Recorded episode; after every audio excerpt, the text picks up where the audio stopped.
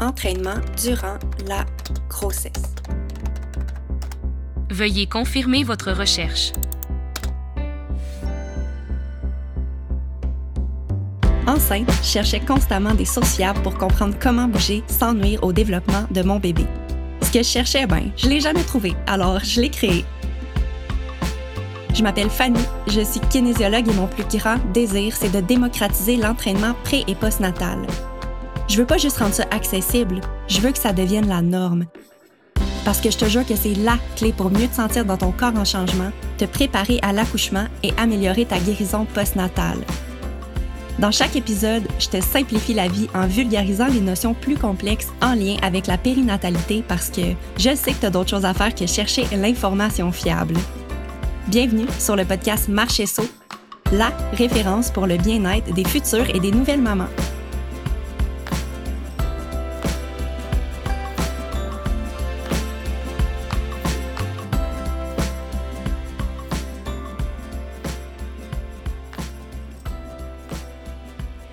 Allô les mamans et les futures mamans, bienvenue dans un nouvel épisode du podcast Marchesso, épisode dans lequel je démystifie 7 mythes du retour à l'entraînement postnatal.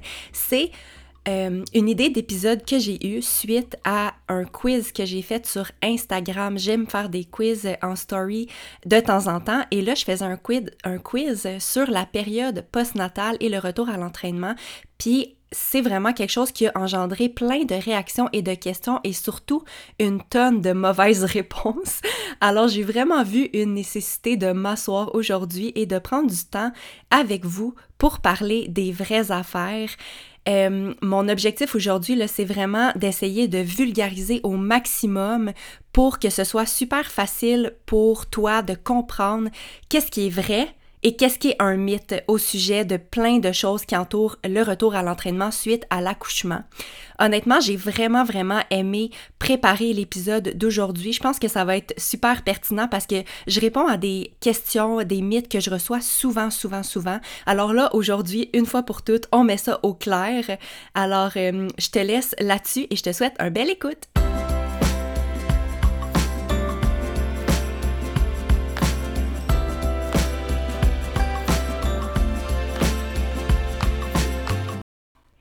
Alors, je me lance directement dans le vif du sujet en commençant et en vous parlant du mythe numéro 1. Le mythe que j'entends le plus souvent, la question qui revient le plus souvent est c'est il faut attendre six semaines avant de reprendre l'entraînement après un accouchement. Ok, Je commence avec ça. Moi, ce que je pense de cette affirmation-là, c'est que c'est trop vague comme affirmation et que je pense que c'est important de définir le mot entraînement.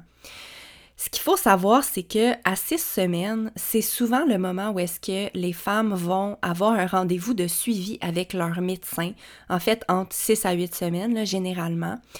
Et à six semaines, le corps de la femme est encore en guérison.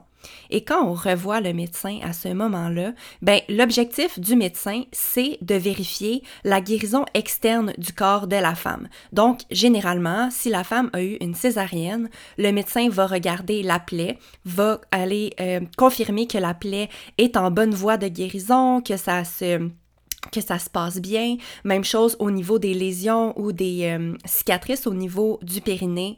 Le médecin va aller faire un examen, va aller regarder, voir si tout guérit bien. Et essentiellement, c'est ça que le médecin fait. Il va regarder la guérison à l'externe suite à l'accouchement. Mais ce qu'il faut savoir, c'est qu'à l'intérieur de ton corps, c'est encore en guérison et l'accouchement, peu importe que tu aies eu un accouchement super facile ou super difficile, ton corps va être encore en guérison à ce moment-là.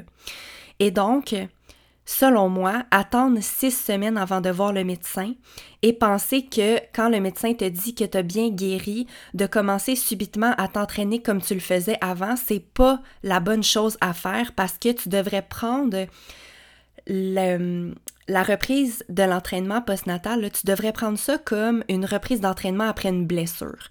Donc, comme tu ferais après une blessure euh, au genou ou à la cheville, ben, tu devrais euh, précéder la reprise de l'entraînement par une période de réadaptation.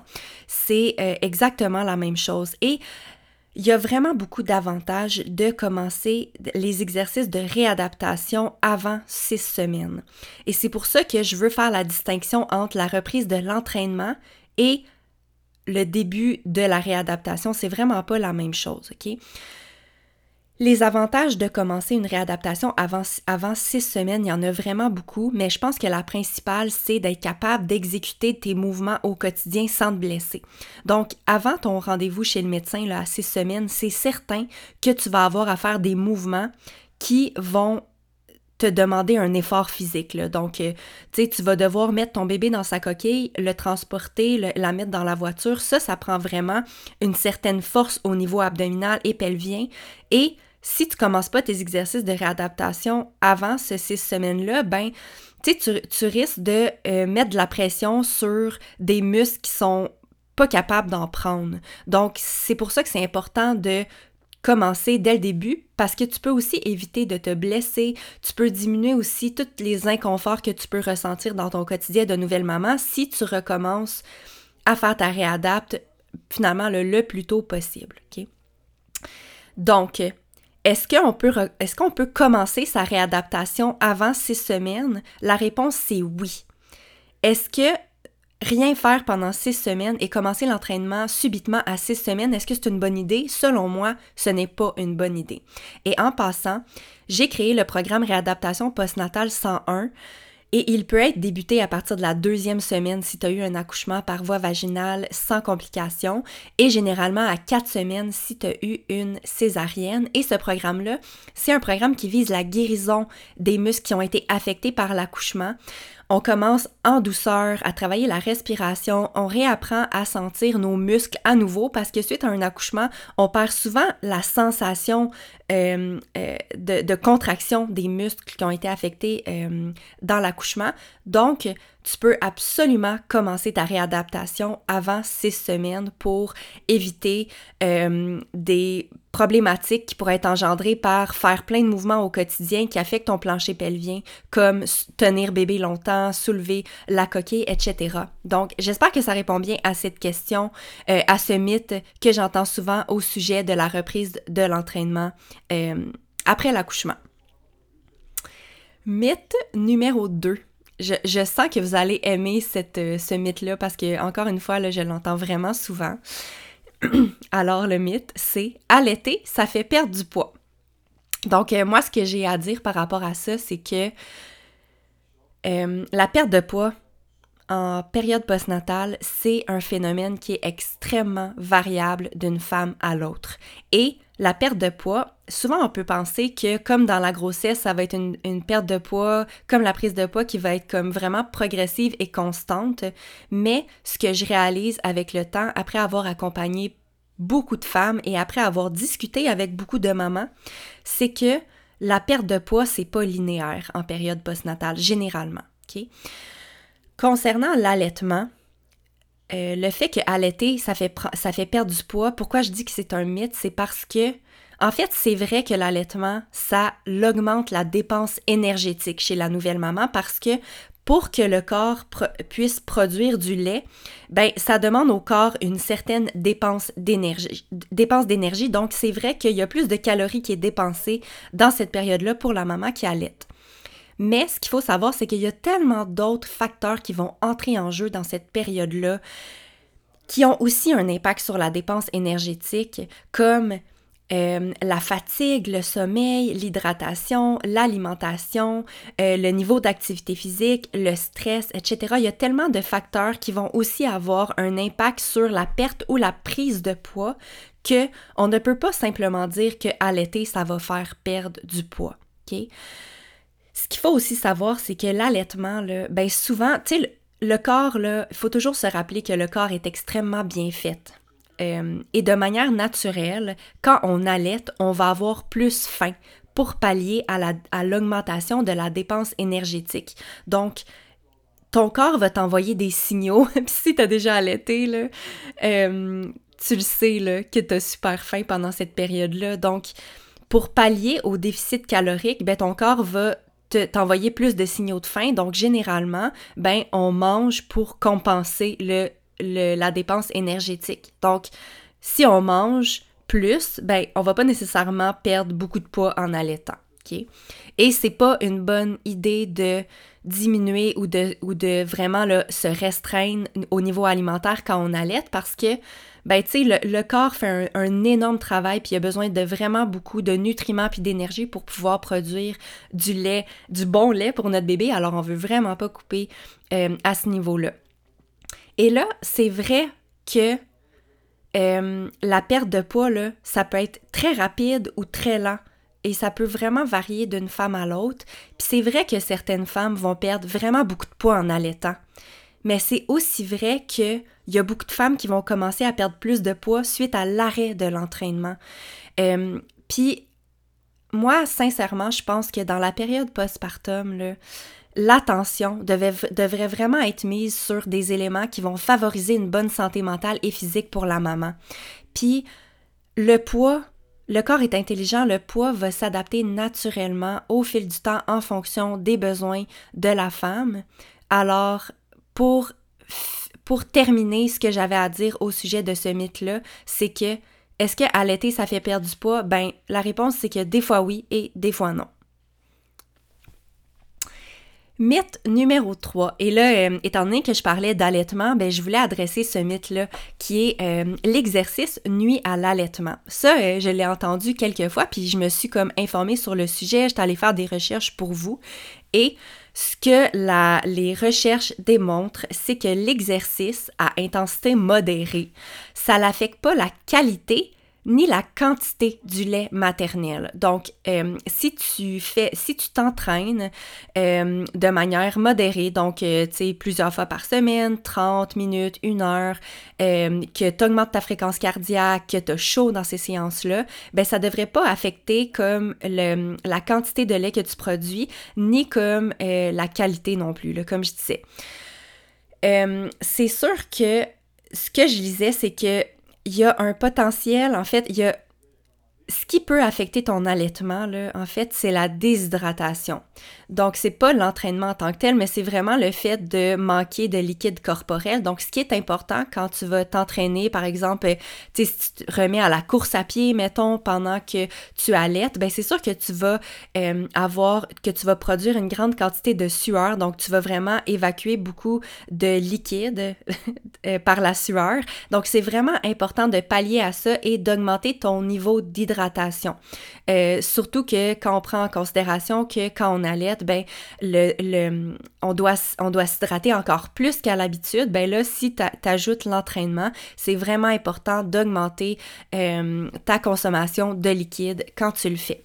Donc, euh, c'est sûr que si tu es déshydraté, ben ça peut affecter l'allaitement. Tu pourrais produire une moins grande quantité de lait. Donc, c'est vraiment important de prendre ça en considération. C'est aussi important de remarquer, tu sais, qu'est-ce qui arrive avec ton allaitement quand tu reprends l'entraînement. Et si tu remarques que tu as, l'impression que bébé prend moins bien le sein après tes entraînements. Peut-être que euh, euh, l'entraînement pourrait changer légèrement le goût du lait. Ben, euh, à ce moment-là, je te conseillerais d'essayer d'allaiter avant tes séances d'entraînement. C'est sûr, si c'est possible. je vous partage mon expérience. Moi, j'avais recommencé à faire du yoga chaud dans ma période postpartum et j'avais remarqué, je trouvais que ma fille buvait moins bien quand je revenais du yoga, donc j'essayais de l'allaiter avant euh, le plus possible.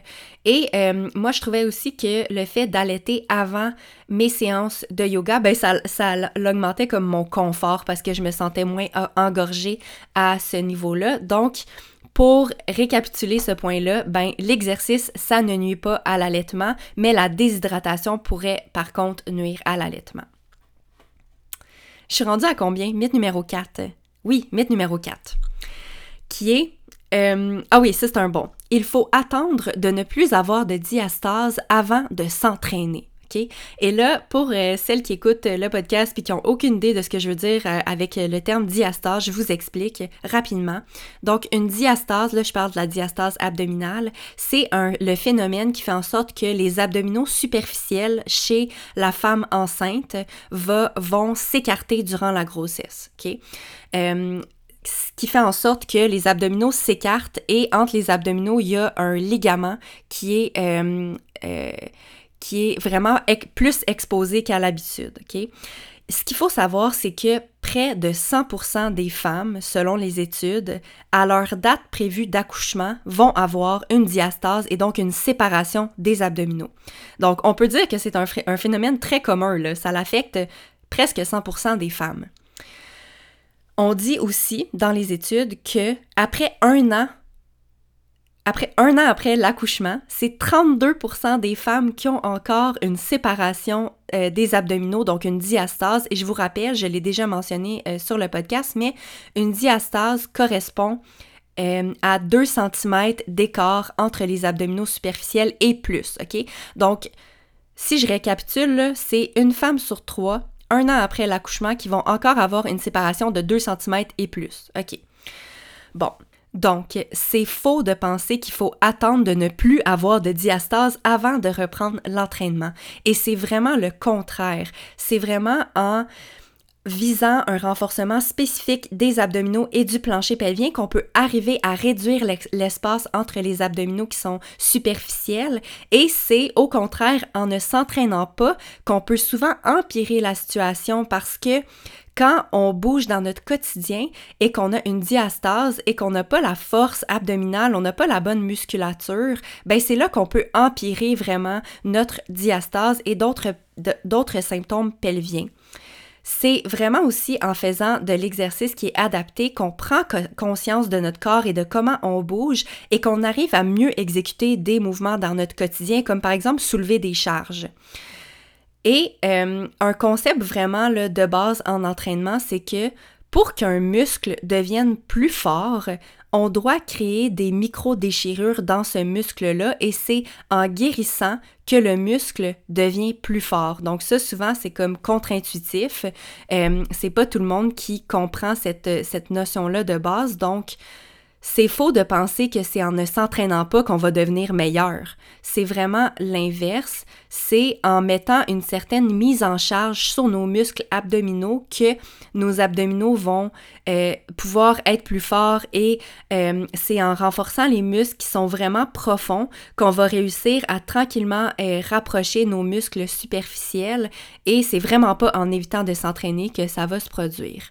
Donc, l'entraînement adapté, évidemment, ça favorise la guérison de la diastase. Et c'est en ayant ça en tête que j'ai créé le programme Réadaptation postnatale 101 dont je vous parlais plus tôt.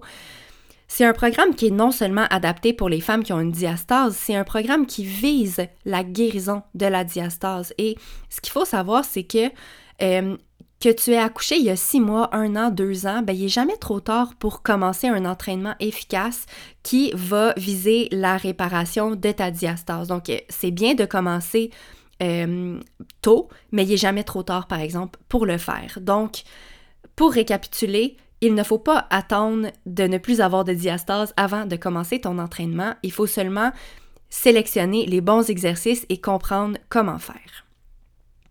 Mythe numéro 5. Le plancher pelvien n'est pas affecté suite à une césarienne. Euh, Celle-là aussi, je l'entends souvent, c'est un mythe qui est vraiment commun. Ce qu'il faut savoir, c'est que le périnée, les muscles de ton plancher pelvien, ils ne sont pas seulement affectés par l'accouchement vaginal. Donc, la majorité des symptômes pelviens vont se développer graduellement au cours de la grossesse. Et là, que tu aies une césarienne ou un accouchement vaginal, ben ces symptômes-là, ils peuvent apparaître euh, pendant la grossesse. Donc, par exemple, on remarque que l'incontinence, donc euh, quand je dis incontinence, c'est les fuites urinaires ou la difficulté de se retenir au niveau anal, donc euh, au niveau, par exemple, quand tu vas à la selle. Ben c'est sûr que ça a été démontré que les symptômes d'incontinence vont être plus fréquents suite à un accouchement vaginal, mais peuvent aussi être présents suite à une césarienne. Les descentes d'organes, donc les descentes d'organes, ça peut affecter différents organes, euh, donc par exemple l'utérus, la vessie ou le rectum, la descente de rectum étant la plus commune. Les études démontrent qu'il y a 25% des femmes qui ont eu une césarienne qui vont avoir une descente au niveau du rectum et 42% des accouchements vaginaux. Donc c'est quand même comme une femme sur quatre qui ont eu une césarienne et presque une femme sur deux qui ont eu un accouchement par voie vaginale. Et là, Peut-être ça peut faire peur, là, je sais que les statistiques soient aussi élevées, mais c'est vraiment un phénomène commun que les, organes vont descendre, d'où l'importance d'avoir vraiment... Euh, une, intention après notre accouchement de d'aller favoriser une bonne guérison de notre plancher pelvien et de nos abdominaux pour qu'ils soient capables de bien faire leur travail suite à l'accouchement. Et là, ce qu'il faut euh, comprendre aussi, c'est que les abdominaux, donc les abdominaux profonds qu'on appelle euh, transverses de l'abdomen et le plancher pelvien, ce sont deux groupes musculaires qui travaillent en synergie, donc euh, qui travaillent ensemble. Et ce sont des muscles qui se contractent généralement en même temps. Donc, quand on a une césarienne, c'est une chirurgie qui va affecter les abdominaux, évidemment, parce qu'on vient vraiment le segmenter les abdominaux pour venir sortir le bébé. Donc, en segmentant les abdominaux, et donc on les, euh, on les, euh, comment je pourrais dire ça, les abdominaux vont être évidemment affectés par une césarienne. Étant donné qu'on sait que les abdominaux se contractent en même temps que le plancher pelvien, ben si euh, les abdominaux sont affectés, ben automatiquement le plancher pelvien va être affecté, d'où l'importance de faire une réadaptation pelvienne également suite à une césarienne. Donc, pour démystifier tout ça, on peut dire que le plancher pelvien d'une femme qui a eu une césarienne est affecté. Je suis rendue maintenant au mythe numéro 6. Je vais prendre une petite gorgée d'eau. Alors, mythe numéro 6. Une bonne manière de renforcer notre plancher pelvien, c'est de le contracter durant une longue période, comme par exemple durant une marche. Ça, c'est important de savoir que c'est faux. Le travail du plancher pelvien, c'est de supporter et de soutenir nos organes au quotidien et lorsque la pression augmente. Donc, euh, une pression qui augmente dans le corps d'une femme, c'est par exemple quand on soulève un objet lourd ou quand on éternue ou quand on tousse, OK? Donc, prends l'exemple que tu éternues. Peut-être que tu as déjà remarqué qu'il va y avoir une pression sur ton plancher pelvien et que suite à ton accouchement, peut-être que la pression quand tu éternues va provoquer euh, des fois une fuite urinaire. C'est des phénomènes qu'on observe euh, souvent. Et ce que je disais, c'est que le, travail du plancher pelvien, c'est de, résister à la pression et de te permettre d'être capable de, résister et de ne pas avoir de fuite urinaire et de bien contenir l'augmentation de la pression. Et donc, imagine que quand tu vas prendre une marche, euh, tu contractes tout le long de ta marche le plancher pelvien. Ce que ça fait quand on contracte un groupe de muscles longtemps, c'est que automatiquement, ça va l'affaiblir. Imagine que tu contractes longtemps ton bicep, très très très longtemps, puis que là, tout à coup, là, une fois que tu as contracté ton bicep durant 30 euh, minutes d'affilée, ben je te demande de euh, soutenir un objet qui est super lourd, ben ton muscle il sera pas capable de bien soutenir l'objet, il va être trop fatigué.